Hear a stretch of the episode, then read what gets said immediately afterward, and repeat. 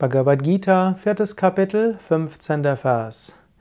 In diesem Wissen handelten in früheren Zeiten auch die, die nach der Freiheit strebten.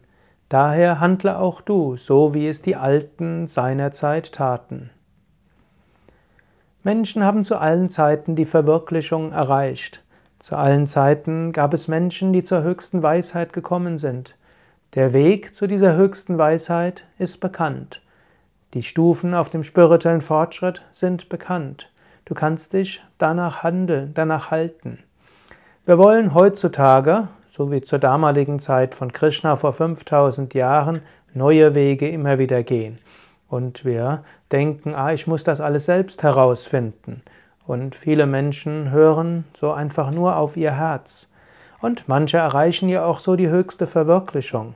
Aber so wie du einen Fahrlehrer hast, um Auto fahren zu lernen, so wie es hilfreich ist, jemanden zu haben, der dir hilft beim Englisch lernen, so wie es hilfreich ist, jemanden zu haben, der dir Yoga beibringt, die Asanas und Pranayama, so ist es hilfreich auch dem zu folgen, was die Alten seiner Zeit taten.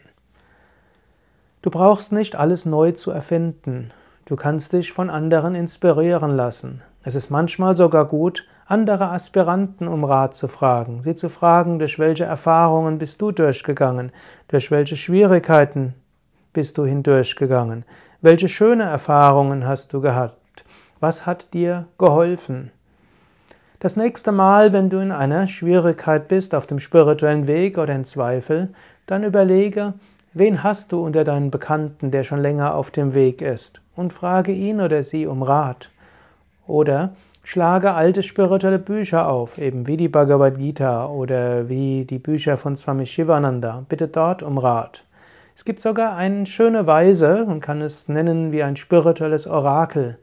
Wenn du vor einer wichtigen Frage stehst, dann nimm dir ein spirituelles Buch zur Hand. Eines, das von einem selbstverwirklichten Meister geschrieben wurde oder eine heilige Schrift der Menschheit.